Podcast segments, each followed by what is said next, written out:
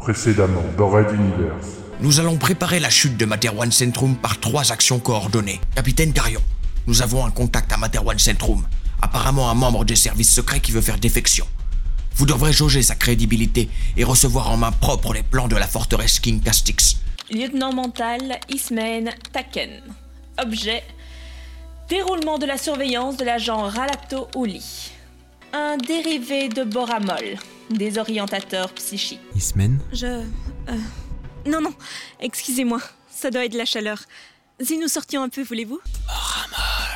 Monter en haut de l'immeuble pour prendre l'air. Courir vers l'immeuble de droite.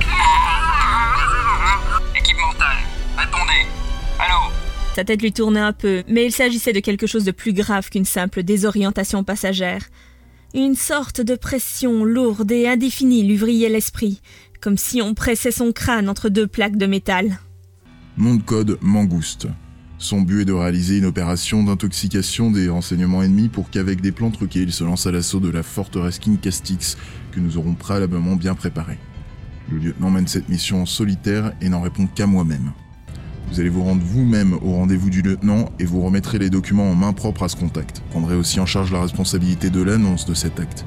Rassurez-vous, vous serez bien sûr relâché rapidement en sous-main. Pour son roi, et pour Materwan. Voici l'île d'Okagwam, un lieu stratégique car situé à quelques kilomètres des voies maritimes de transport de lithium et de minerais. Équipe X, je vous rappelle que nous ne faisons jamais de prisonniers. Un rapide coup d'œil ne lui laissait guère de doute, et il y avait des pertes très sévères. Plus que la moitié des rebelles étaient morts ou disparus sans parler des blessés. Avis à n'importe qui ayant ce genre de matériel.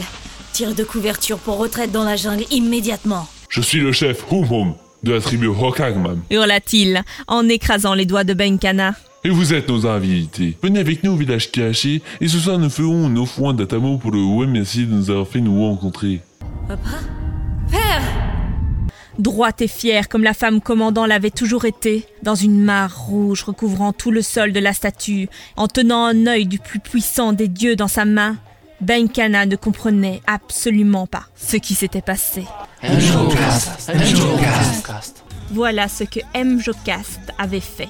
Enflammer et réunir dans une ferveur mystique tout un peuple, dont très peu étaient habitués au combat, et offrir à la rébellion des martyrs innombrables qui ne feront que remplir les colonnes de la longue liste des victimes de la dictature de Materwan Centrum. Unité X, formation de combat au sol, préparez-vous à entrer dans la jungle. La chaîne de montagne Athos. Si la région des monts Athos tombe, Materwan Centrum sera à notre portée. Mais Mais ils vont y mettre tout ce qu'ils possèdent pour protéger la zone. Du moins, c'est ce que je ferai à leur place. Colonel Sterling Price. Maréchal, c'est. C'est avec plaisir que mes troupes et moi-même nous couvrirons de gloire pour protéger l'honneur de la capitale et du roi. Abritez-vous Il comprit à quoi il devait sa survie. Les corps de ces hommes avaient amorti sa chute. Ne vous inquiétez pas, monsieur. Nous allons nous occuper de vous. Je m'appelle Éthéocle. Nous vous emmenons à Tibas pour être soigné à l'hôpital des récolteurs de vent. Tibas. Les récolteurs de vent. Puis de nouveau, l'obscurité.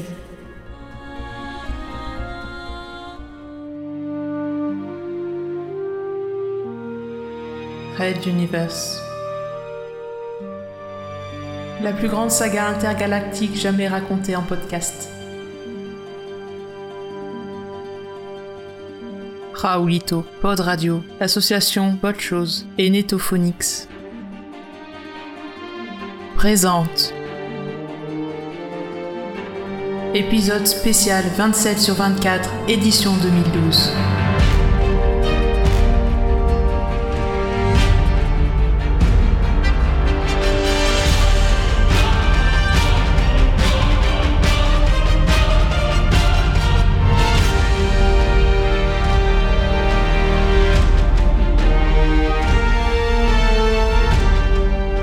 Sublime Antigone.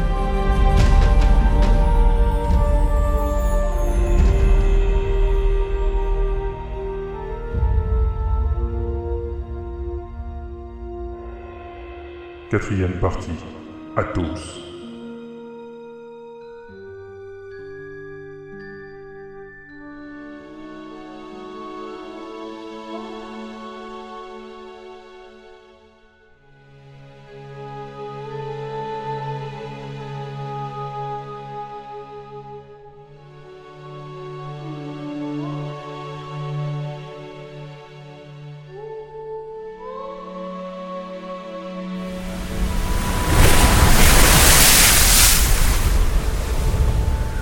Naviguait sur une mer noire houleuse. Il distinguait à peine le ciel de l'eau. Au-dessus de lui, des flashs silencieux indiquaient un puissant orage à l'intérieur des nuages. Il tentait de tenir la barre, mais sa jambe gauche s'enfonçait dans la barque, comme si elle passait au travers, et même à deux mains, le soldat n'arrivait pas à la retenir. Il commençait à s'inquiéter. Tenir la barre ou tenir sa jambe, le dilemme était sérieux. Une grande vague se leva alors devant lui. Il tenta de contrer l'aspiration de l'eau, mais rien n'y fut, et la barque suivit le mouvement, se retournant puis tombant de plusieurs mètres en emportant son passager.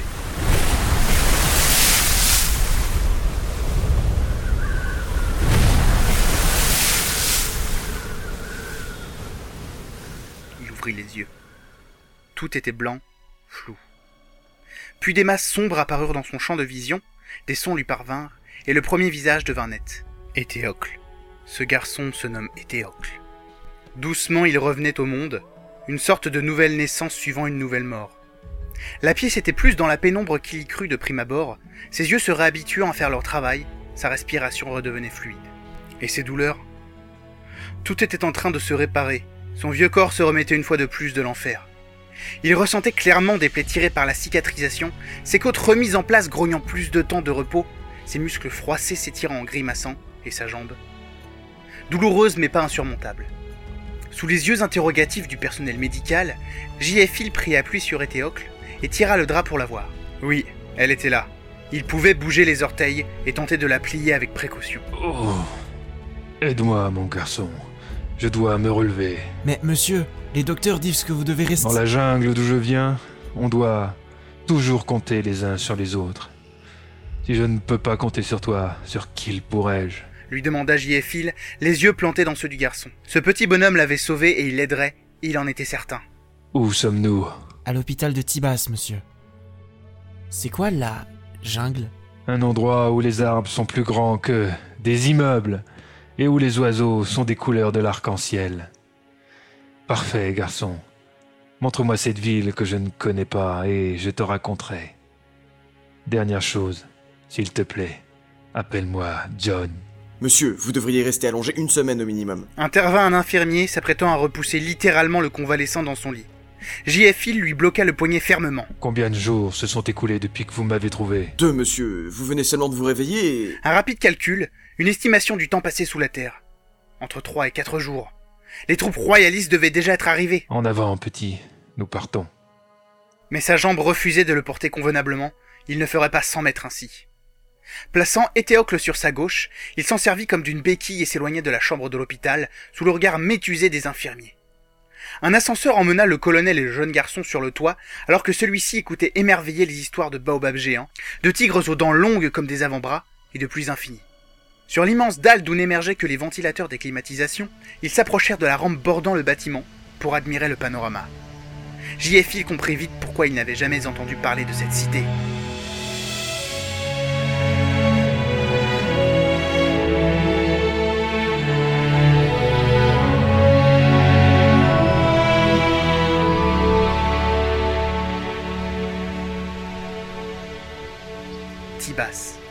Une cité construite au cœur d'une caverne immense.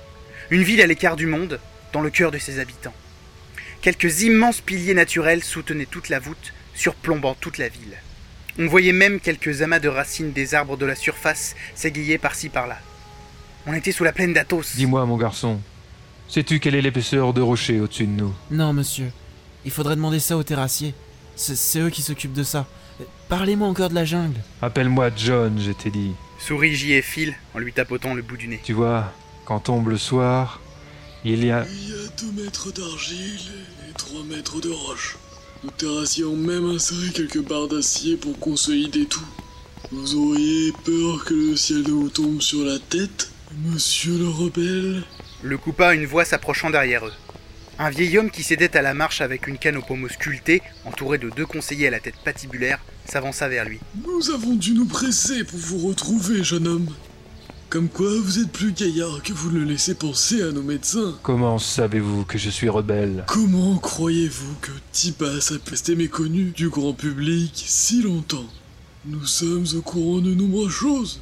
Monsieur... Le soldat hésita, Déjà son appartenance à la rébellion divulguée, il risquait de gros problèmes. John. Tout simplement. John. Je suis le chef Tirésis, et c'est moi qui ai le mandat de responsable de cette cité. Encore pour quelque temps. Votre présence m'a été rapportée, et je suis venu vous rencontrer empli, je vous l'accorde, d'une certaine curiosité. Donc, John, qu'allez-vous faire maintenant? Allez-vous retrouver vos amis là-bas pour la grande bataille? Vous êtes au courant de ça aussi Quand des troupes cantonnent dans la région, nos oreilles les entendent et nos yeux nous les montrent. Il y a deux armées qui se font face au-dessus de nos têtes. L'une pour le roi, l'autre contre. Et l'issue de cette bataille décidera peut-être de l'avenir de ce monde, oui. Nous savons cela également. répondit-il en levant sa canne vers le plafond. JFil resta quelques secondes à déchiffrer l'expression du chef Tires Is, puis leva la tête, observa de nouveau la voûte et ses piliers géants. Je vois. Et quel poids peut donc soutenir votre voûte? Plusieurs milliers de tonnes sans doute. Rien qu'avec les arbres, il y en a pour des centaines. Pourquoi? demanda le vieux en un haussement d'épaule. Cette fois, le colonel commença sérieusement à s'inquiéter. Comme vous le disiez, il va y avoir une grande bataille, un moment décisif dans l'histoire de Materwan. Les troupes royalistes vont déployer dans la bataille jusqu'à un millier de chars lourds qui tireront des obus perforants un peu partout, sans parler des bombardements par orthoptère ou pire. Est-ce que vous aurez assez d'épaisseur au-dessus pour supporter cela? Le vieil homme se figea, regardant Hill d'un air soupçonneux. Puis il se tourna vers un de ses conseillers qui se pencha pour recevoir les propos de son responsable. Il lui répondit, l'air détaché et serein. Tires Is arbora alors un grand sourire, se retournant vers Hill. Aucun problème, monsieur John. Tout au plus conseillerons-nous à nos administrés de rester chez eux, en cas de chute de quelques gravats. Mais je vous remercie de votre sollicitude à notre égard. Monsieur Tirésis, peut-être pourriez-vous prendre des mesures plus efficaces Comme évacuer la ville par précaution? Le vieillard se plaqua une main contre la bouche et il se mit à rire, ainsi que ses conseillers, aux propos du colonel. Même Éthéocle, pourtant troublé par les propos de Hill, souriait de bon cœur. John, connaissez-vous les récolteurs de vent Non. Je pense que votre méconnaissance de notre peuple et de notre culture explique l'énormité de ce que vous venez de dire. Se redressant, il essuyait une larme de rire qui venait de perler sur un œil et fit volte-face, entraînant ses conseillers. Venez, monsieur John. Laissez-moi vous faire la présentation de notre raison d'être. Tout en marchant, il pencha sa tête et leva un doigt vers le ciel. Et ne vous inquiétez pas, vous pourrez mourir avec vos amis. Au moins pouvons-nous offrir un peu de beauté avant votre fin. Et Théocle lui tira la chemise. Venez, John. Il va nous emmener aux grottes du souffle. Vite, suivons-le. Le petit semblait si impatient que Hill se laissa aller, reprenant le jeune garçon comme béquille. Ils prirent une sorte de téléphérique en toile tressée qui partait de l'édifice de la mairie pour monter vers des ouvertures naturelles dans la voûte d'où sortaient de nombreux tuyaux fins, dévalant les pentes tels des ruisseaux colorés. Pénétrant l'ouverture, le téléphérique monta à toute vitesse dans le tunnel sombre qui se prolongeait à l'intérieur de la voûte sur bien plus que quelques mètres. Les tuyaux suivaient le même trajet, mais au fur et à mesure, de plus en plus de tunnels naturels secondaires se séparaient de la longue et imposante caverne principale, et certains tuyaux bifurquaient, disparaissant dans l'obscurité. Éclairant l'intérieur du tunnel par sa propre lumière, la nacelle du périphérique montait toujours, et l'on apercevait très rapidement de petits points lumineux à l'intérieur de certains tunnels secondaires. Des ouvriers s'y déplaçaient donc. Le vieux Tires Is tira une corde, et la nacelle stoppa doucement. On entendait le souffle du vent parcourant les tunnels. Il y avait même de telles bourrasques que, parfois, la nacelle tanguait dangereusement. À votre avis, John, quelle est la fleur la plus répandue dans cette région? Tires Is s'approcha d'une fenêtre et l'ouvrit, rendant plus difficile une quelconque conversation orale. J. Phil se rapprocha et éleva la voix pour se faire entendre. Aucune idée, monsieur Tirésis. Quelle est-elle donc? La pâquerette rose. Une petite plante de quelques centimètres dont le pollen est très utilisé en parfumerie. Son parfum est en effet un subtil mélange de cannelle et de réglisse dont raffolent les professionnels. pour leur cocktail. Le vieillard arborait un petit sourire malicieux, et il ne fallut que quelques secondes à J et Phil pour comprendre d'où le vieux voulait en venir. Le vent extérieur, que la fenêtre ouverte laissait pénétrer, embaumait ce parfum de cannelle et de réglisse. Le vent emporte le pollen, et ces tunnels concentrent le vent, donc le pollen. Nous sommes les récolteurs de vent. Notre peuple a compris cela depuis des siècles. Il faut plusieurs milliers de fleurs pour faire une goutte de pollen concentré. Mais ici, nous récoltons plusieurs centaines de gouttes de pollen chaque jour. Le vieux s'appuya légèrement sur le rebord de la fenêtre, savourant à l'avance ses propos. Le génie de nos ancêtres fut tout d'abord de garder secret l'existence de ces cavités naturelles et ce savoir-faire. Et ensuite d'écouler les stocks en petites quantités pour maintenir le marché. Le reste de notre fortune fut ainsi faite. Fermant la fenêtre, le petit vieux tira à nouveau la cordelette, fier de lui, et la nacelle reprit de la vitesse, poursuivant son périple. J. et Phil regarda dehors. Le nombre de voies secondaires ou tertiaires augmentait, et les ruisseaux multicolores s'égayaient à disparaître un peu partout. Bientôt, il n'en restait plus que quelques-uns, alors qu'un point de lumière éblouissant apparut à l'avant, signalant la fin du tunnel principal. Déjà le périphérique ralentissait et les passagers se préparaient à descendre, visiblement habitués à la manœuvre. Sortant de la cabine, encore quelques mètres dans une lumière et un froid surprenant après la nacelle, puis un contournement de rochers, et le vieillard s'accroupit en premier, tous les autres suivant le mouvement. Admirez, John Et vous comprendrez pourquoi nous ne pouvons pas quitter ce lieu, sous peine de ne plus exister. J. Phil laissa sa tête dépasser, et effectivement, il comprit.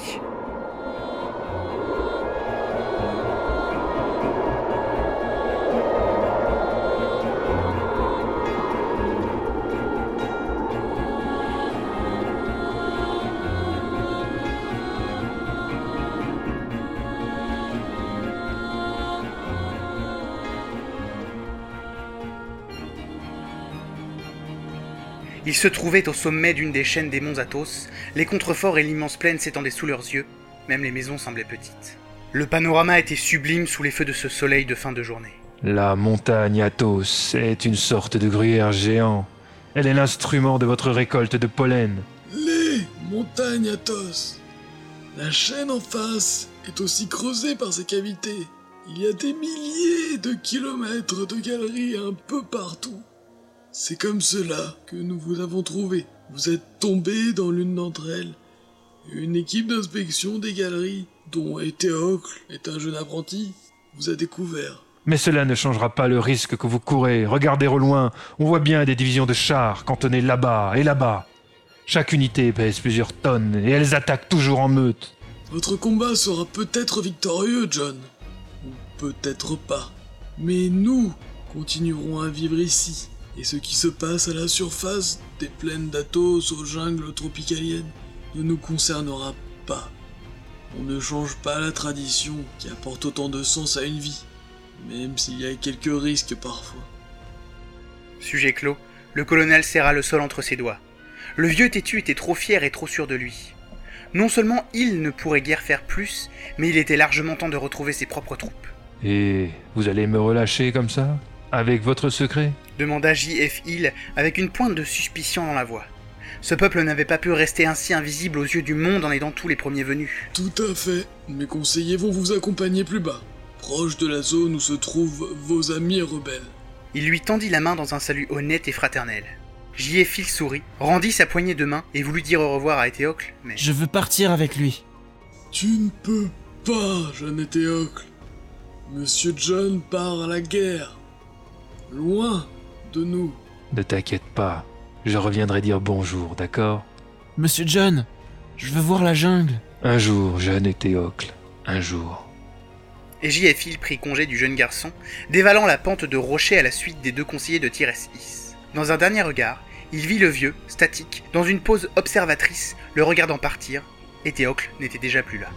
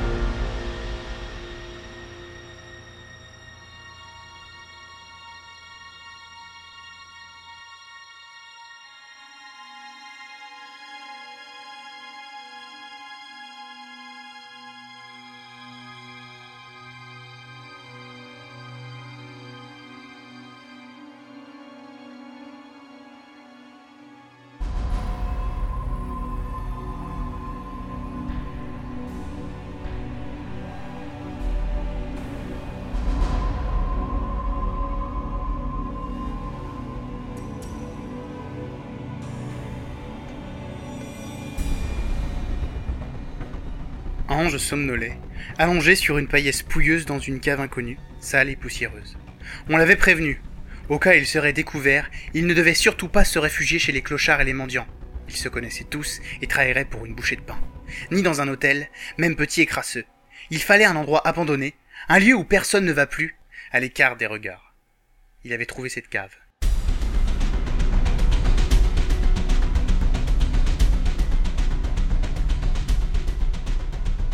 Le dernier rendez-vous approchait, et Ange s'étira, grattant ses premières piqûres de puce, et se leva. Bonjour, Jeanne Jouvenceau. Bien dormi? Ange bondit, sortant en un éclair son couteau de survie toujours au bas de son dos, faisant face à son interlocuteur.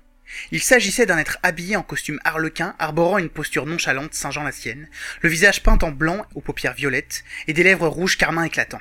Un clown Bouh, vous me faites peur, monsieur Courage. Je ne suis qu'un pauvre fou qui vient vous rendre visite. Qui êtes-vous? Qu'est-ce que vous voulez? Que valent donc les fous d'habitude? C'est moi qui pose les questions. Je suis de l'aide, tout simplement. Nous prendrons King Castix ensemble, mon mignon. Et, avant qu'Ange n'ait pu réagir, le visage s'étira d'un coup sur tous les murs de la pièce. Un flash noir. Ange se redressa de sa paillasse pouilleuse, la respiration rapide, de la sueur sur le front. Un rêve. Une heure plus tard, il se tenait au lieu de rendez-vous, un parking aérien proche du spatioport. Ici, des véhicules traversaient les champs de vision à 360 degrés en permanence, et il en était difficile de suivre une conversation en lisant sur les lèvres.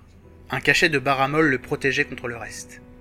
Debout dans la pénombre d'un pilier de ciment terne, il attendait. Un silence relatif régnait, malgré les vrombissements lointains des réacteurs géants au lithium, arrachant régulièrement des vaisseaux à la pesanteur terrestre.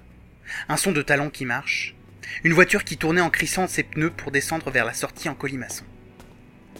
Encore des talons, et il se rapprochait. Ange jeta un œil, et il vit Imen s'approcher de lui. Cette fois, elle n'était ni souriante, ni pulpeuse. Habillée en tailleur strict et tenant un rouleau à la main, elle stoppa à quelques mètres du jeune homme. D'un geste empli de dédain, elle jeta le rouleau à ses pieds, puis ne prononça qu'une seule et unique phrase avant de tourner les talons. Lieutenant Ismen Taken, service de sûreté de l'État de Materwan. Voici vos documents. Faites-en bon usage. Ange restait abasourdi. Elle travaillait pour les services secrets La jolie fille qu'il ne pensait plus jamais revoir était en fait une espionne, comme dans les films classiques Une fourgonnette de transport de fruits s'arrêta doucement devant elle. La porte latérale s'ouvrit sur un homme qu'Ange reconnut. C'était 67.5 son contact. La lieutenant monta dans le véhicule qui prit immédiatement la sortie en colimaçon, suivi d'une étrange limousine noire silencieuse, aux fenêtres teintées.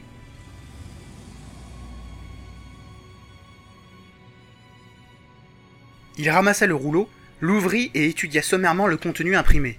Il s'agissait bien des plans de King Castix, mais n'était-il pas truqué? Et pourquoi aurait-il fait cela? lança une voix flûtée et rigolarde derrière lui. Le capitaine fit volte-face, dégainant en même temps son arme, et se retrouva avec le fou en ligne de mire. Bouh, calmos, capitainos, nous sommes entre amis. Mais qui êtes-vous? Je te l'ai déjà dit, celui qui va t'aider. Ça ne me suffit pas. Qui êtes-vous?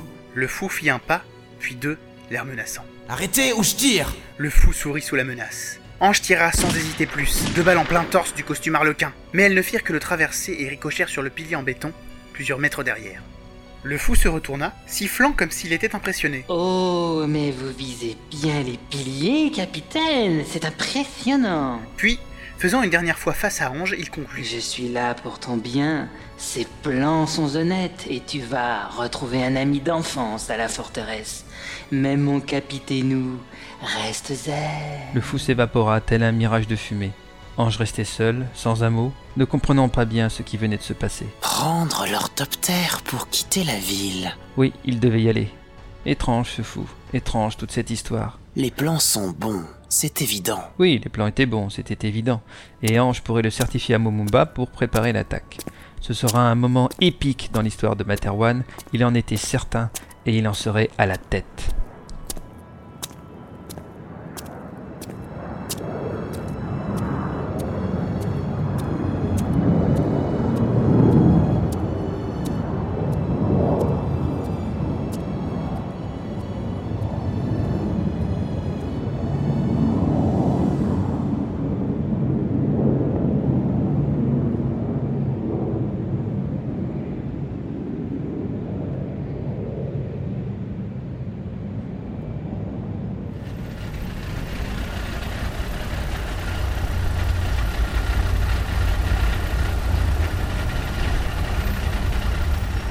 Diaphine regardait les lumières du crépuscule éclairer le visage en larmes d'Éthéocle.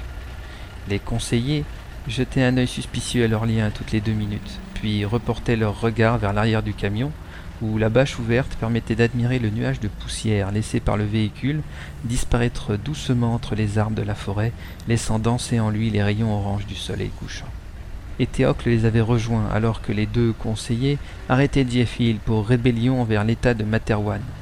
Facile pour eux, il s'agissait tout simplement d'officiers des services secrets militaires. Le vieux Tirésis avait omis de préciser que pour survivre sur Materwan, il est plus aisé, sinon indispensable, d'avoir des accords avec certaines personnalités de l'État. En gros, les récolteurs du vent collaboraient avec la royauté, discrètement bien sûr, et reversaient une partie de leurs subsides à quelques hautes personnalités, encore plus discrètement, en échange de quoi ils pouvaient se déclarer libres et détachés de tout. Quelle hypocrisie même si en fin de compte ce n'était qu'un reflet supplémentaire d'un régime sclérosé, pourri de l'intérieur et au déclin inéluctable.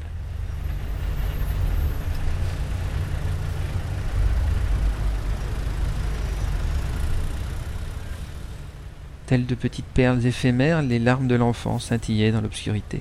Hill observa le conseiller gardien qui se tenait à son côté. L'homme regardait Éthéocle comme s'il regrettait de devoir l'emmener lui aussi. Ah, ça me gêne.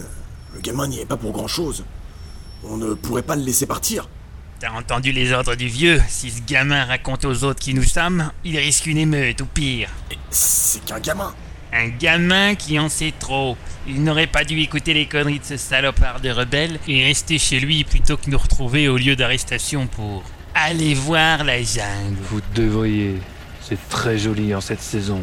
Intervint Diaphil, taquinant ses gardiens. Ta gueule Hurla le faux conseiller à sa gauche, lui envoyant son pied en plein torse. Diaphil, rapide comme l'éclair, emprisonna ce pied en plein vol entre ses deux avant-bras au poignet ligoté, et sur un demi-tour savamment calculé, projeta son adversaire contre l'autre gardien. Éthéocle, vite, saute avec moi Et le temps que les deux conseillers alertent le conducteur et son adjoint, les deux prisonniers dévalaient la pente de la montagne sous le couvert de la forêt. Le colonel stoppa une seconde et mit un genou à terre, invitant Éthéocle à monter sur son dos. Le garçon passa les bras autour du cou du soldat, et c'est ainsi que le couple reprit sa dégringolade de la pente. Il enjambait à toute vitesse rochers, talus et branches mortes. Jeune garçon, bien agrippé, il sautait comme un beau diable, entraîné qu'il était par des années de course forcée dans les profondeurs de la jungle de Materwan.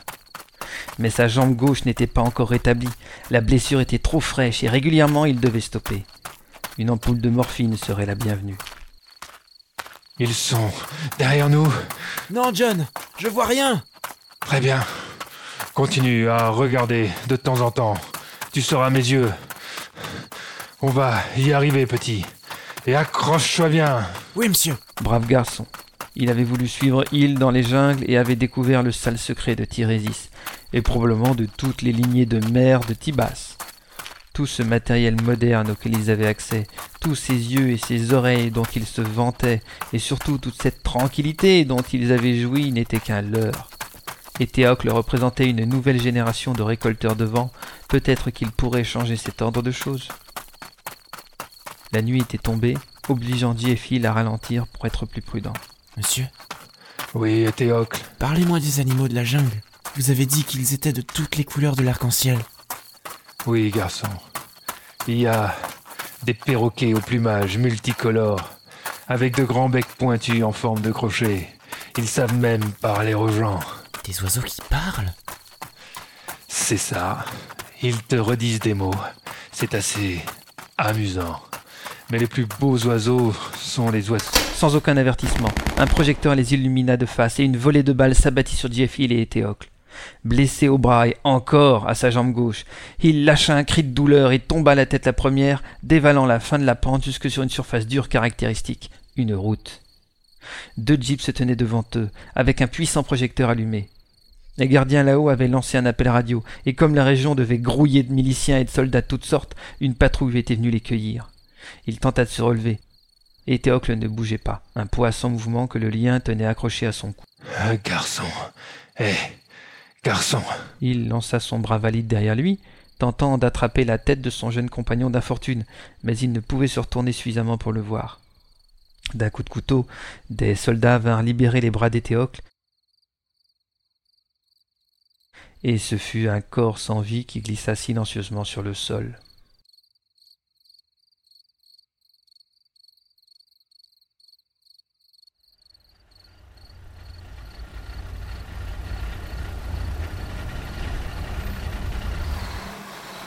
Des phares apportant un peu de lumière à la scène apparurent et le camion de tout à l'heure stationna à quelques mètres du groupe. Les deux conseillers en descendirent et s'approchèrent. L'un prit son élan et envoya au glorieux rebelle un coup de pied au ventre, le projetant à plus d'un mètre. Il est mort, ton petit copain. Une balle en pleine tête, on dirait. Elle était pour toi, du con, tu sais Il se tordit de douleur, sa jambe meurtrie à nouveau, son bras blessé et maintenant son estomac qui recevait un coup bien violent. Et Théocle. Le petit SS, voilà sans doute un terme à tes scrupules, non? Putain C'est à cause de ce salaud Je vais le tuer Le faux conseiller arrêta son ami, l'air malicieux. Qui vote pour un tour des champignons? Quelques rires. Allez les gars, c'est plus amusant et c'est sans effort. Tous acceptèrent, les soldats royaux adoraient les tours de champignons. De la bave au goût amer coulait de la bouche du colonel, sans doute de la bile. Le petit Éthéocle était mort, de sa faute. Deux gaillards le remirent debout et le traînèrent vers un fossé en contrebas que le grand projecteur éclaira. On lui plaça une pelle dans les mains avec une seule recommandation. Il y a des champignons là-dessous. Creuse si tu veux les trouver. S'appuyant sur sa pelle, Hill regarda ses bourreaux, silhouettes se découpant dans la lumière dirigée sur lui. Vous. Vous vous foutez de moi. Quand tu auras creusé suffisamment loin, on mettra le gosse avec toi pour t'aider. Ricana un des soldats. Ils étaient plus de huit. Le colonel ne se donnait aucune chance de les vaincre ou de s'enfuir. S'il suivait leurs ordres, il allait creuser lui-même sa tombe, à lui et Éthéocle. Le conseiller au remords allongea le gamin à ses pieds et rejoignit les autres. Creuse, on t'a dit Il planta alors sa pelle dans le sol, deux fois de suite, dans une douleur épouvantable, et au troisième coup qu'il impulsa plus fort que les autres, l'objet se tint droit tout seul. Il se laissa glisser au sol, et prenant le corps du jeune garçon, il prit appui sur le manche de la pelle pour s'aider autant que possible, par à coup, à se relever. Une dernière inspiration, et sous les regards étonnés des soldats royalistes, il se redressa, face à eux, l'enfant serré contre lui. Plantant son regard en plein dans le projecteur, dans ce soleil de la jungle qu'il aimait tant braver de ses yeux, il lança alors à tout le groupe. Je suis le colonel John Fitzgerald Hill, commandant des forces de l'armée libre de Materwan. Si vous voulez vraiment ma mort, vous devrez venir la prendre et m'enterrer vous-même. Et je vous jure que je vous ferai regretter le jour de votre naissance. Il reprit son souffle, puis continua. Alors, bande de minables parmi les minables, lequel d'entre vous aura ne serait-ce que le cran d'abattre de sang-froid votre pire ennemi dans ce coin paumé de la planète?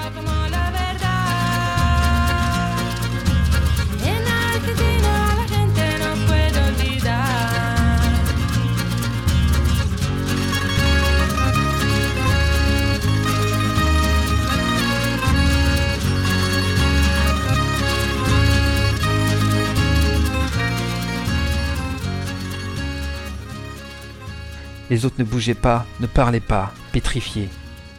Des gouttes de sang tombaient, coulaient au sol, suintaient des diverses blessures du colonel.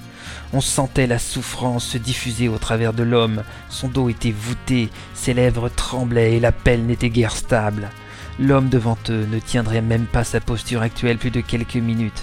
Et pourtant, il serrait, plus fort que jamais, le jeune garçon mort dans ses bras, comme s'il tentait de le sauver malgré tout. Et pourtant, son regard était plus vif, plus fort et plus déterminé que jamais.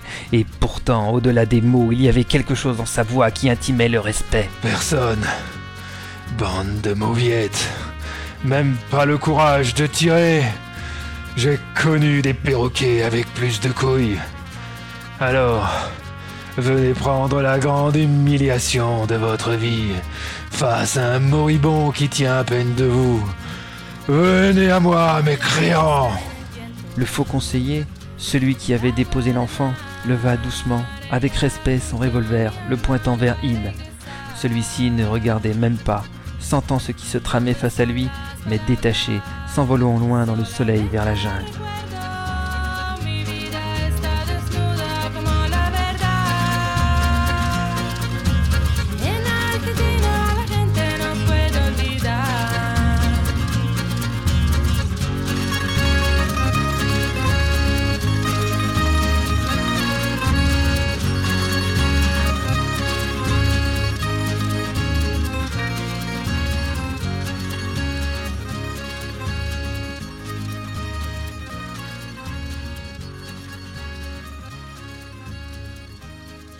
Soudain, quelque chose changea. Un vent nouveau, une lueur. Ébloui, il ne pouvait voir, mais il entendait, il ressentait ce qui se passait. Ses geôliers tombaient au sol, parfois on entendait un râle, un gargouillis, parfois rien. En quelques secondes, ils furent tous hors de combat, sans doute morts. Mais qu'est-ce que... Dans la lumière du projecteur, une nouvelle silhouette se découpa, progressant vers lui, suivie de plusieurs autres. Alors, colonel, vous vouliez nous abandonner dans ce moment? Tombant plus que glissant les genoux au sol, il n'articula que quelques mots. Hawkins? Ouais, donnez-moi ce gamin. Ne vous inquiétez pas, je l'emporte avec nous. Il aura des funérailles dignes. Déjà plusieurs commandos soulevèrent le colonel, prenant soin de ne pas ajouter à sa douleur pour l'emporter avec eux. La bataille. Non, pas encore. Les royaux ont mis plus de temps à se regrouper et nos hommes sont fin prêts. Sinon, vous avez pu réfléchir à une stratégie? J'ai bien peur que oui, mon ami. En voilà une bonne nouvelle. À vous voir, on passerait pas comme ça. Je suis plus en forme que j'en ai l'air, Hawkins, vous savez. Oui, vous êtes un grand comédien.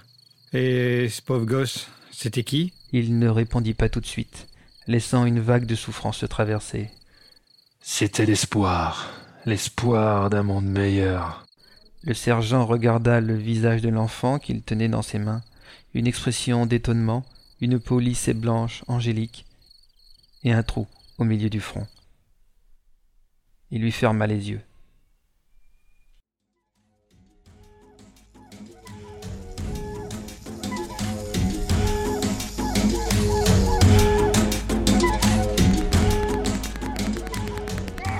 Zeta, membre d'élite des troupes X, tirait comme un fou dans la jungle obscure, décapitant adversaires, oiseaux ou arbres sans distinction.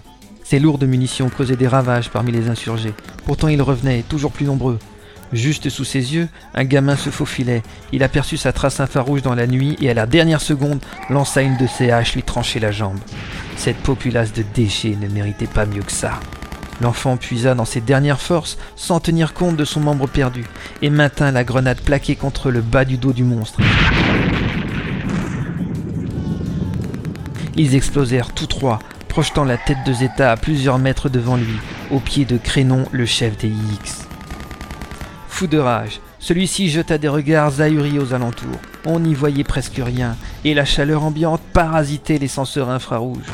Profitant de la jungle, des rebelles survivants et d'innombrables sauvages les avaient entraînés dans un guet-apens. Des pièges rudimentaires coûtaient la vie à ces hommes. Le plus vicieux était un trou rempli d'une sorte de résine de caoutchouc gluant.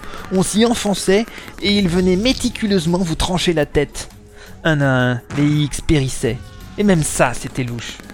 Trop souvent, la valve d'alimentation au bas du dos était visée.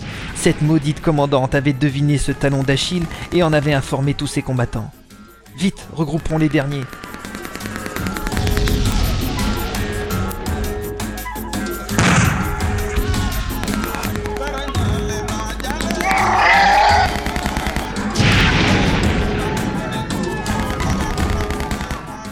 Rapprochant de Yota et Kappa qui combattaient dos à dos, il embrocha deux, trois ou quatre euh, sauvages pour faire de la place. Il avait presque rejoint ses hommes quand un énorme tronc replié se détendit, les fauchant net. Ils furent propulsés contre un baobab, et avant d'avoir pu se relever, un second tronc de baobab de plusieurs tonnes vint les écraser. Crénon hurla, mais rien n'y fit. Du liquide céphalique coulait déjà le long des doigts dépassant de la base de l'immense morceau d'arbre. La jungle parasitait les capteurs, il y avait trop de mouvements, trop d'informations, il fallait battre en retraite. X Retraite, Dan Je répète, retraite Retraite Ici Epsilon, les os sont HS. Je, je tente de me replier, mais. Ah, ah. Puis des parasites. Au loin, il vit une sorte de boule de feu à forme vaguement humanoïde avancer quelques pas dans la nuit puis tomber à terre, ne laissant qu'une tache rougeâtre.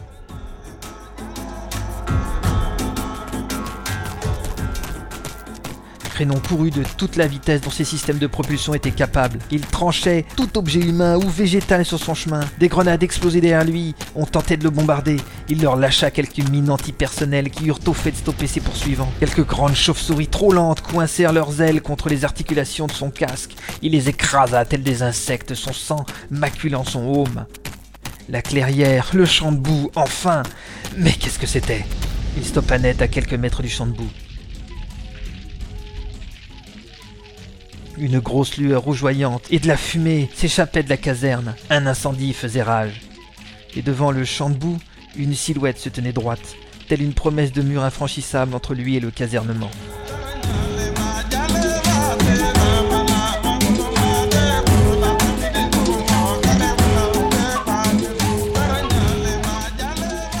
Toi, encore et toujours, toi. Je vais t'écraser, sale microbe. Tu vas subir l'horreur pour tout cela. Ta souffrance ne s'arrêtera jamais. Sans même relever, Benkana s'élança contre le monstre. Crénon n'en revenait pas. Cette folle se jetait contre lui, avec un simple coucou dans une main et une perceuse dans l'autre. Il s'élança à son tour, sortant toutes ses tentacules, les faisant tournoyer autour de lui, tel un rempart de métal, ouvrant toutes ses armes, extériorisant toutes ses griffes, pinces, lames, et ouvrant grand son casque pour profiter de la mise à mort. Ce sera peut-être son plus beau geste. Cette chose humaine allait être déchiquetée, et il mangerait son corps. Il ne savait pas encore trop comment, mais il la mangerait, et absorberait sa force pour vaincre ses futurs adversaires, comme dans ces tribus sauvages et païennes qui venaient de décimer ses hommes. Ils étaient tous deux à quelques secondes du contact, la lumière de la lune ne donnant qu'une vision approximative de la scène. Crénon prenait son élan pour frapper au moment où ses jambes se dérobèrent et s'enfoncèrent dans le sol. Il y envoya ses tentacules qui furent prises au piège à leur tour. Sous son propre poids, il s'enfonçait dans, dans... dans quoi? Devant les yeux, il vit Benkana se jeter sur son casque, enfonçant sa perceuse dans le coin supérieur droit de la visière, bloquant ainsi la protection rétractable. La perceuse creusait, la pointe rougeoyante attaquait déjà la fin du verre. Crénon se débattait, hurlait, mais rien n'y faisait. Il ne pouvait bouger aucun de ses membres ni lancer aucun projectile. Il était comme, comme englué dans un immense pot de colle liquide. Un trou rempli de, de caoutchouc naturel liquide. Mais tu m'as englué vivant Arrête Arrête, je me rends Arrête Arrête, je me rends Benkana ne ralentit même pas. La vitre aquarium se fendit. Arrête, te dis-je Arrête Tu n'es pas obligé de me tuer je, je connais tes secrets. Je connais des secrets qui, qui te seront utiles. La vitre céda, éclatant de multiples petits fragments qui laissèrent le liquide bleuâtre s'écouler. La petite tête à nu de Crénon gigotait nerveusement, fixée à ce corps devenu de pierre. Sans les amplificateurs inclus dans la bulle, la voix était pathétique, nasillarde. Non, non, arrête, arrête, non, non, arrête, ah non Aurora Benkana souleva le coupe-coupe et l'abattit sèchement. On entendit un bruit mat de quelque chose de gluant se sectionnant. La voix se tut.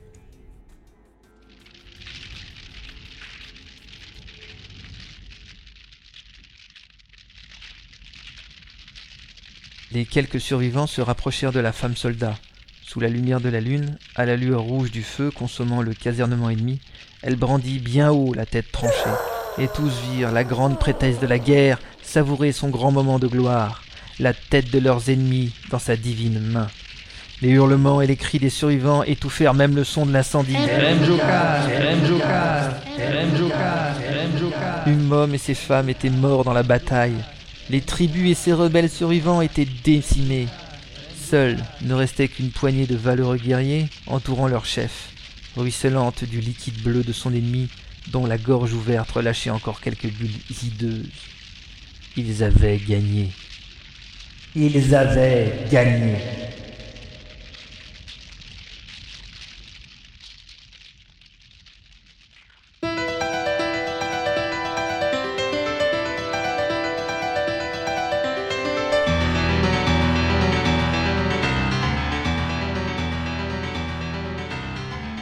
La bataille était lancée et Sterling Price, colonel des forces royalistes pour la zone des montagnes Athos, assisté de son homme de confiance, le fidèle soldat majordome Weston, était le seul responsable assis devant la carte tridimensionnelle du champ de bataille.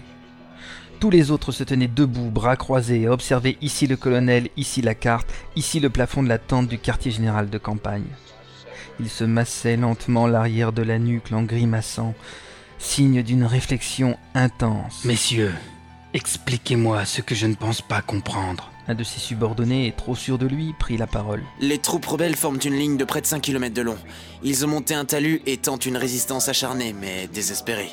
Leurs forces sont trop étirées. Dès que vous donnerez l'ordre de faire intervenir les chars lourds, ils ne tiendront plus et ils seront défaits.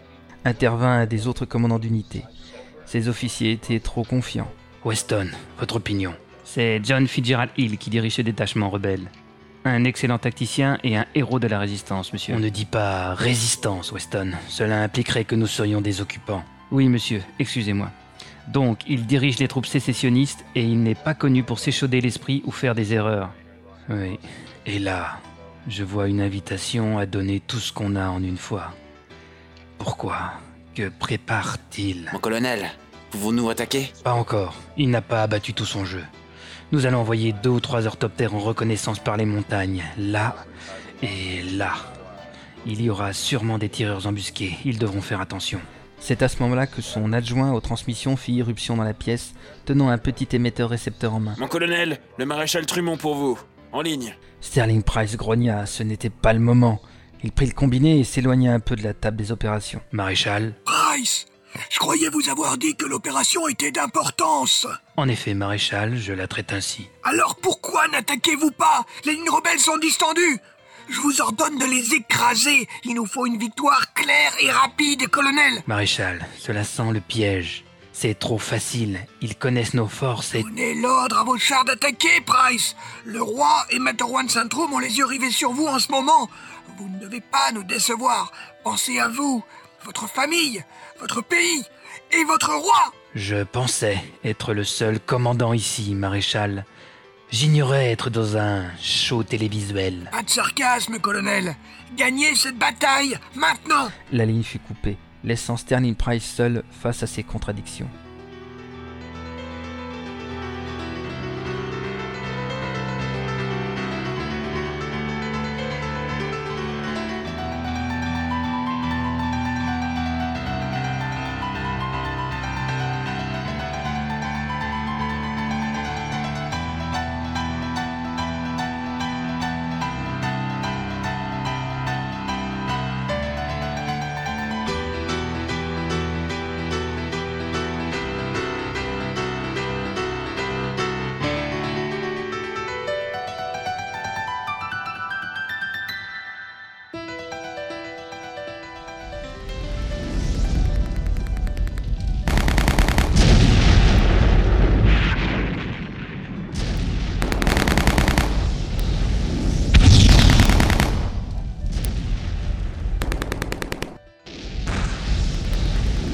Ils arrivaient. Hawkins donna le signal et un jeune soldat, un peu en arrière, lança une fusée fumigène rouge au-dessus du mur de 60 chars se dirigeant vers eux. À 2 km de chaque côté, d'autres fumigènes furent lancés simultanément, envahissant le champ de bataille d'une fumée pourpre. Normalement, tous ces hommes connaissaient la consigne et étaient en train de détaler par des petites pistes labyrinthiques sillonnant la plaine. Les premiers coups de canon tonnèrent, explosant des geysers de terre et de poussière là où s'écrasaient les obus. Hawkins escaladait le fossé derrière lui avec trois hommes.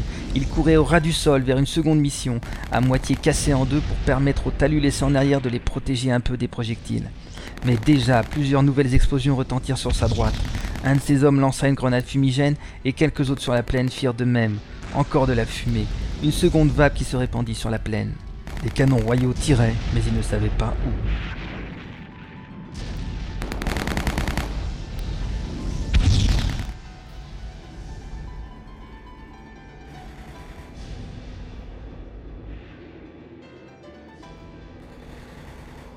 Hill observait la scène d'une des hauteurs du contrefort d'Athos. Un petit poste de commandement avancé avait été monté rapidement autour de son groupe de quatre hommes et de leurs soldats de protection. Une des plus importantes batailles de l'histoire de Materwan se déroulait donc devant ses yeux. Il en connaissait déjà la conclusion car il la redoutait plus qu'il ne l'espérait. Hawkins avait atteint le second talus, celui en V, destiné à concentrer le plus possible des blindés ennemis dans une zone restreinte. Évidemment, quelques mines anti-chars avaient été dispersées dans certaines zones, destinées à immobiliser une ou deux unités. L'objectif était surtout d'inciter les troupes royalistes à injecter toujours plus de chars dans la plaine. Il se massa la jambe fixée à une attelle. Le médecin l'avait rassuré. Il marcherait, mais jamais plus il ne pourrait courir avec. Désormais, le colonel porterait cette infirmité comme marque de vaillance contre la sauvagerie royaliste. Ou de déshonneur dans l'horreur. Question de point de vue. Songea-t-il en levant ses yeux vers le petit boîtier de plastique rouge posé sur un rocher devant lui, dont deux fils rejoignaient une simple antenne parcourant les rochers sur une dizaine de centimètres? Oui, un déshonneur.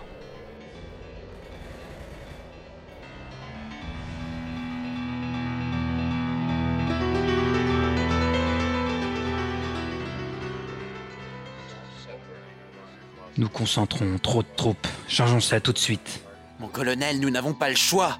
Les ordres du palais sont clairs. Sterling Price tapa du poing sur la table. L'image holographique en vibra puis se stabilisa. Envoyez des orthoptères, une quinzaine. Ils doivent survoler le champ de bataille à une cinquantaine de mètres de haut et tirer au moindre signe suspect.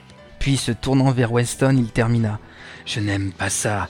Il nous tend un piège et nous tombons dedans de la tête et des jambes. Ce n'est peut-être pas une si mauvaise chose, monsieur. Price regarda son majordome surpris. Celui-ci restait impassible, suivant sans un bruit l'évolution de la bataille.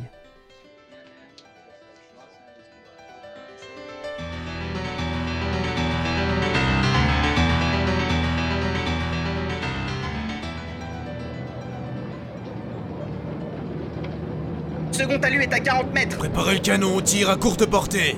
Imagerie, vous avez quoi? Rien, mon capitaine, ils ne sont que quelques rebelles cachés derrière.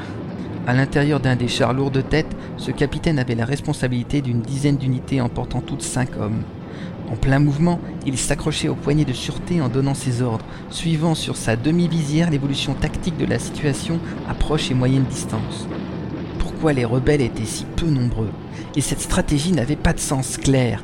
Ici, des mines anti-chars n'avaient réussi qu'à paralyser quelques unités, mais comparé au nombre engagé, cela ne réussissait qu'à provoquer quelques embouteillages tout au plus. Ici, un fossé n'avait pu être évité, bloquant trois chars. Là, une roquette avait endommagé un blindé, mais deux s'étaient mis devant en protection. Imagerie, je veux un scan complet, rayon maximum, maintenant C'était louche.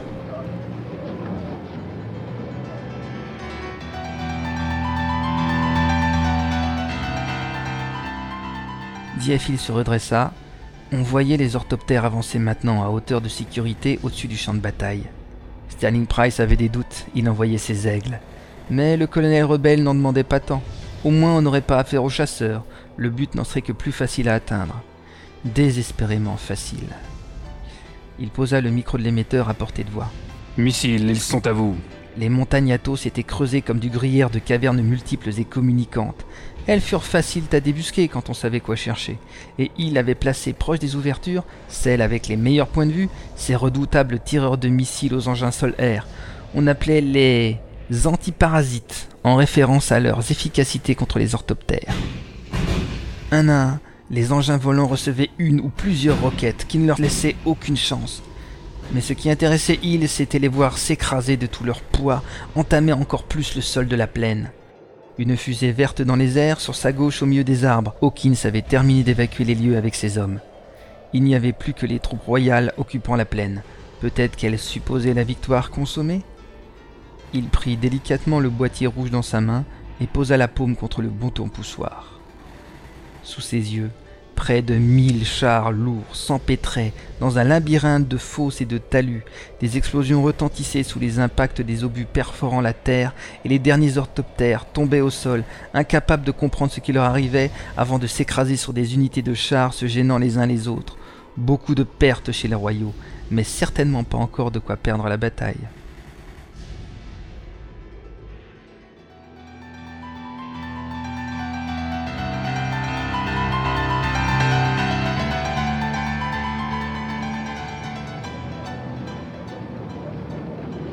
Oh, par les dieux Ca- Capitaine. Qu'y a-t-il, garçon? C'est le scan de l'imagerie? Capitaine, les talus. Qu'est-ce qu'ils ont, les talus? Ils sont remplis de charges explosives sur toute leur longueur. Il y a des kilomètres de charges explosives.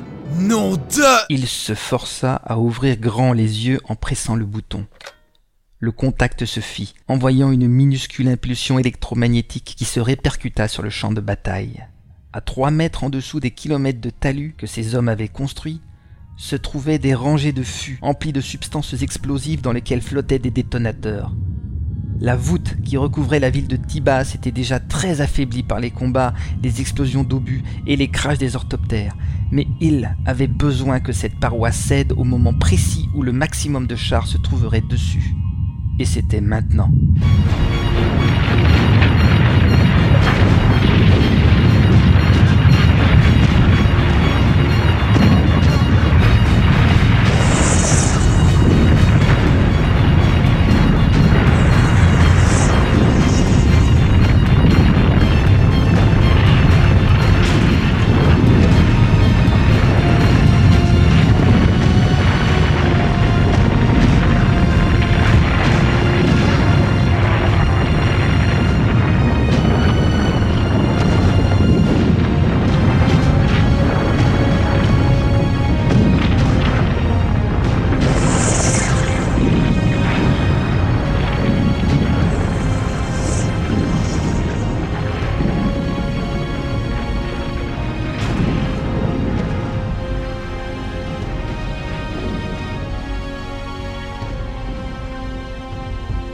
Plaine sembla se briser telle une paroi de verre cédant sous un son trop aigu, emportant en elle soldats royaux, chars lourds, carcasses d'orthoptères et tonnes de terre et de pierre. On pouvait entreapercevoir l'apocalypse se déroulant dessous, les piliers géants s'effondrant, écrasant les maisons et les bâtiments des récolteurs de vent, tandis que les blindés, leurs carburants et les munitions explosaient dans de multiples fournaises infernales. Hawkins et un grand nombre de soldats observaient la scène, médusés, certains vomissaient, d'autres pleuraient. Diefil restait droit, observant tout, imprégnant ses yeux du mal ultime dont lui seul avait été le metteur en scène. L'espoir d'un monde meilleur n'était pas mort avec Théocle, non. Il était définitivement mort maintenant et ici de ses propres mains.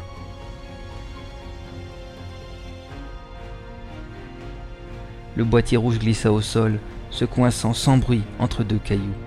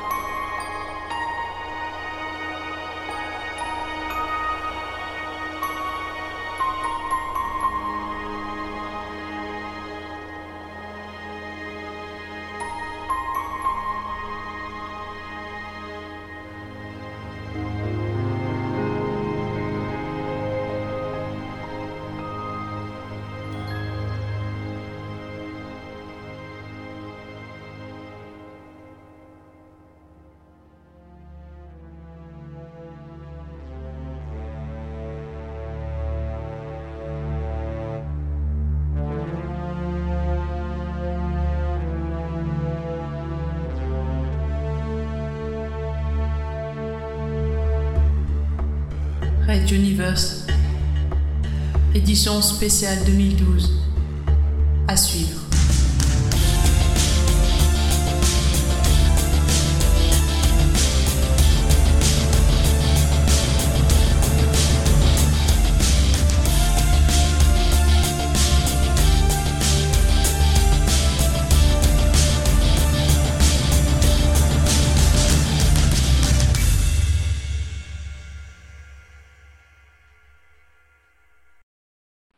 Nous sommes de retour. Raoulito Oui. Bon, pendant que tout le monde a des petits frissons sur les bras. Mhm. Euh, alors, euh, il y a des choses que tu m'expliquais en off qu'il serait peut-être intéressant de préciser au public. euh, la psychologie de Jeff Hill et le pourquoi du comment, euh, appuyer sur le bouton, tout ça, ce genre de choses. Alors, question numéro 1, est-ce que vous avez remarqué le moment où c'était classe? Euh, tu veux dire ces, ces dix dernières minutes Non, là c'était moins Non, classe. C'est 30 dernières minutes. Oui, je c'est oui, c'est un peu plus long que ça, oui, Mais le moment où il y avait vraiment un truc classe, où j'aurais attendu que tu réagisses, mais bon, comme t'écoutais pas, c'était difficile. J'écoutais À peine. J'écoutais. En criant Au moment où tu criais, tu lui parlais en même temps Tu écoutais J'ai pas crié Si. À un moment, j'ai crié Ouais, ouais. J'ai crié quoi Ça, ça c'est la caféine. Je suis sûr que tu prends du café. De quoi tu parles Mais pourquoi? Mais la caféine, ça me rendrait super nerveux et vraiment dynamique. Et je suis pas du tout dynamique. Je vois pas pourquoi tu dis ça. C'est bon, Pourquoi ça? va tu dis pas ça C'est pas ça, vrai. Oui, le moment où c'était classe, c'était le moment où il disait Ah, il m'appelle Jeffy et tout. Je suis trop fort. Donc je disais. je disais, il y a le moment où techniquement, bah, de toute façon, euh, Phil il l'a repéré, mais je pense que toi aussi, c'était le côté. L'autre il dit, c'est- on en parlait il y a, y a pas, il y a pas deux heures. Mhm, c'est ça. C'est très Doctor Who, quoi. Le, le coup quand il se relève et qu'il a plus aucune chance. Hmm, Qu'est-ce qui se passe?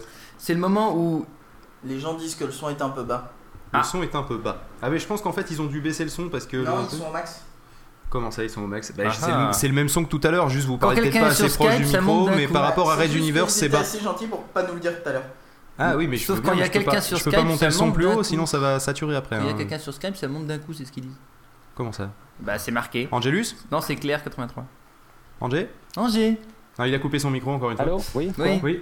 Ah, apparemment, oui, euh, le son, mais je peux pas. Il faudrait que je baisse le son de, de trucs.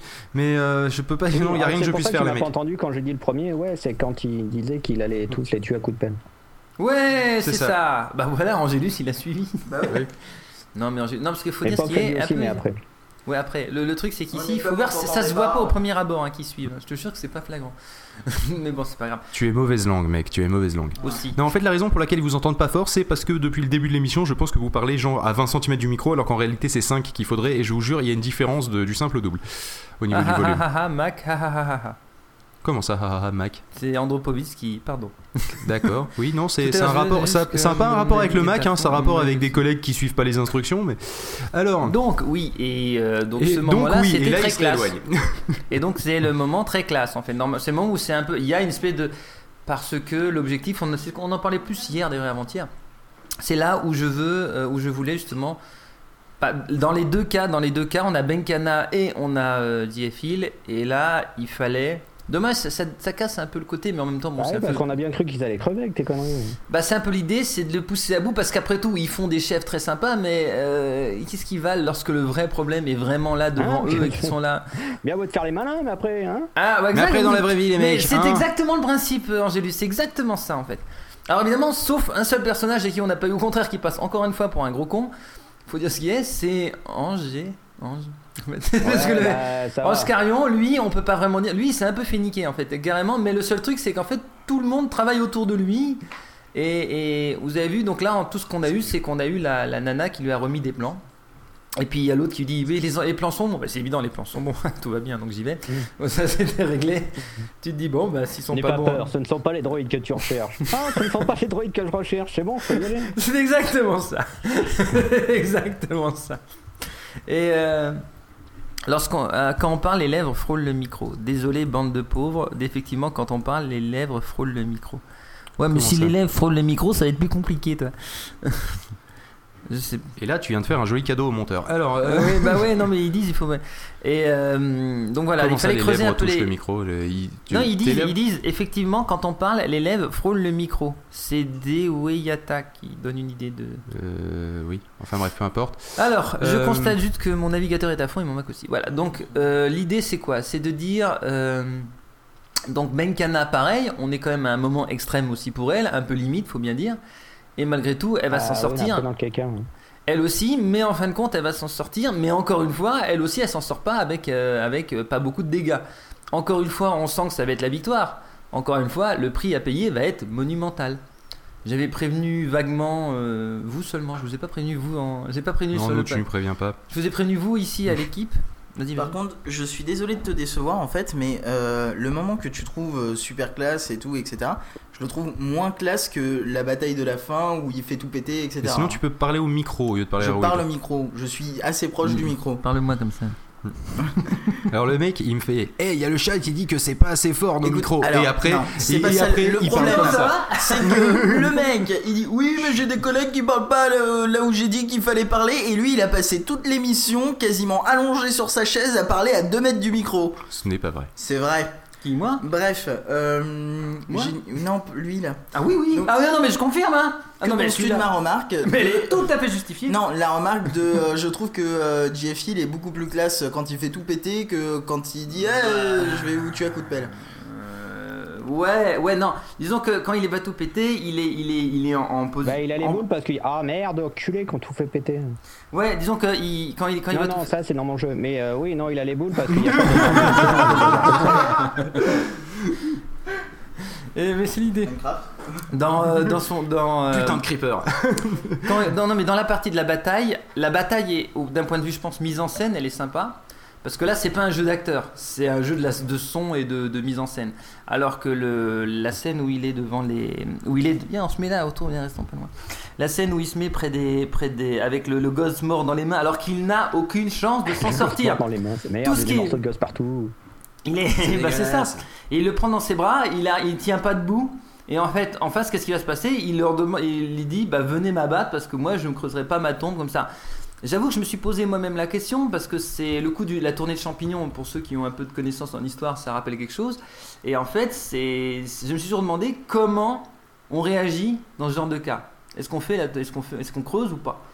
Et euh, Jeff Hill a répondu à la question. Il a dit je me mets droit, je fais, je prends le gosse parce que même s'il est mort, je l'avais en responsabilité. Je vous regarde droit dans les yeux et je dis allez-y tirez, vous démerdez pour m'enterrer, mais en tout cas je ferai pas le boulot. Même s'il est mort, il arrêtera bien de trois balles. non, c'est pas ça. Non mais je suis d'accord qu'il est classe ce moment, mais je le Moins trouve classe. Après, moins bon, classe. Euh, après au niveau du personnage, peut-être juste le personnage, c'est plus classe, mais après au niveau de l'ambiance de Voilà, la scène, etc. voilà, c'est ça, c'est exactement ça. moins classe quand même, je trouve. C'est il y a, il y a moins, ça pète moins. Ah bon. Ah bah oui, parce qu'il. Ça, ça pète moins, c'est le cas de le dire, c'est vrai. C'est vrai qu'après ça pète beaucoup plus. Ça, euh, c'est- après, c'est vrai que là tout de suite c'est autre chose, mais voilà. ouais, Comparé c'est au haricot géant, ça pète moins.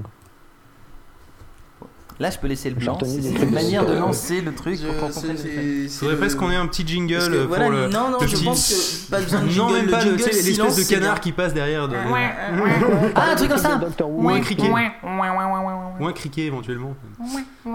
Non, ça, ça fait pas ça un criquet. Non, Toi, tous les animaux font le même bruit. ils font- Ah ouais, c'est pas bête ça. On dit plus rien puis.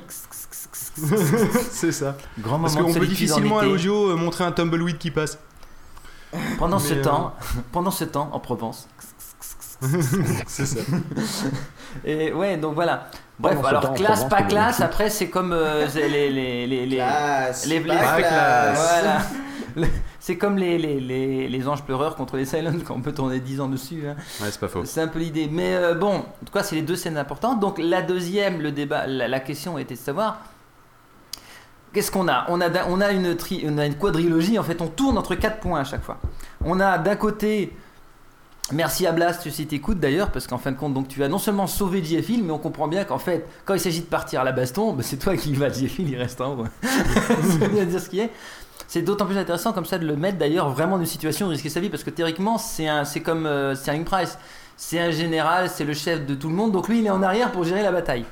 Donc il se bat pas vraiment, on l'a jamais vraiment vu se battre. On pourra plus tard, mais là c'était pas le cas aujourd'hui. Donc cette autre avait un autre, un autre intérêt, c'est de voir se battre. Mais c'était pas vraiment l'objectif 1, mais c'était vrai que c'était intéressant. Ensuite, deuxièmement, encore 4 minutes, c'est ça? Et euh, la, la- deuxièmement, la bataille en elle-même. Alors, il y a plusieurs choses à, à retenir là-dessus. La première, c'est qu'on on saute de, de poste en poste. Il y a 4 postes. hein. Il y a les mecs dans le char, que c'est pas mal, qu'on s'y croit un petit peu quand même, je pense. Il y a euh, JF Hill en haut, de sa, en haut de sa montagne. Il y a Sterling Price qui, qui, qui comprend pas ce qui se passe, mais qui sent qu'il y a un coup foireux. Mais en même temps, lui, il est pris par d'autres contraintes. C'est t'as le, maréchal Trumont qui appelle, qui l'engueule, qui doit y aller. Les autres, euh, ces, officiers là, ils sont tous sur dos. Il faut y aller, il faut y aller, tout va bien, c'est super. Et là, le- c'est une connerie, ça va chier. Mais non, on y va. Allez, on y va. Ça sent Et- la merde, les gars. C'est bon, je dis, chef. C'est exactement ça. Et en plus, l'autre, il- moi j'hésite. Et puis il y a son supérieur qui l'appelle, qui dit Mais tu y vas, tu y vas. euh, tout le monde te regarde. Il faut qu'on gagne. Il faut que ce soit évident, etc. Et enfin, dernière étape, on a donc euh, le, on a donc Bla- euh, Blas. on a Hawkins, excusez-moi. Mais c'est vrai qu'Hawkins, Blas, je les vois vra- c'est vraiment très très en rapport les deux personnages. Et euh, on a on a Hawkins qui est, là dans la bataille et qui dirige complètement qui dirige complètement le, la, la, bat- la bataille, euh, qui, est vraiment au milieu de la, baston et que ça tire et c'est lui qui donne les ordres aux soldats directement dessus. Donc l'objectif était de faire véritablement la bataille, comment présenter la bataille à des Athos que je présente avec un luxe de détails comme étant la plus grande bataille de l'histoire de Materwan et de la Révolution. Ah, là, tu... c'était con, hein, tu te lances des défis à toi-même. hein. Oui, mais en même temps, il fallait que je le raconte, c'était comme un truc que je pouvais pas. Je, sens d'une Ah, manière ou comme la- c'est ta guerre des clones à toi. Non, C'est ma guerre des clones à moi. Et il fallait que j'ai. Et et c'était toute la. dé- Et en plus, on Et savait sans sabre depuis laser, longtemps. là t'étais dans la merde. Mais en plus, on savait depuis longtemps que c'était euh, une idée de stratégie qui allait faire que Pra- c'était, euh, Giafil allait gagner. Alors, une idée de stratégie, la plaine des Monts Athos, normalement l'armée a mis tout ce qu'ils avaient, et effectivement, là pour le coup, personne ne peut m'accuser, ils ont mis tout ce qu'ils avaient, ils ont mis le meilleur, le meilleur, il a senti qu'il y avait un piège, mais il n'a pas eu le choix parce que Le les autres meilleur, Il est entouré par des cons. c'est très exactement Il ça. était pas aidé le mec. Euh, C'était ça. j'ai entendu dire qu'ils avaient pas mis tout ce qu'ils avaient parce qu'il restait une paire de bottes dans un placard qu'ils avaient pas pris. Qui aurait pu tout changer, moi je vous dis? C'était parce qu'il y en a il y a un soldat qui était à pied et ça a changé tout. Était en chaussettes. Maintenant, je ne vous ferai pas le plaisir.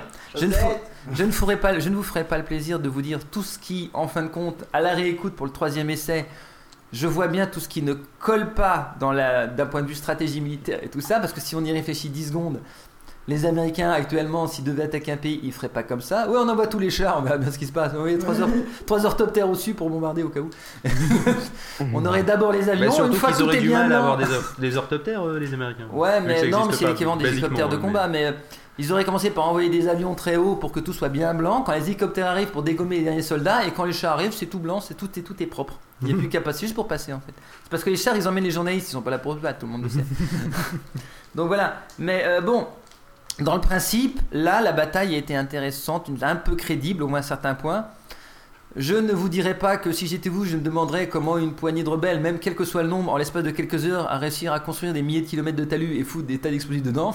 C'est quand même balèze aussi.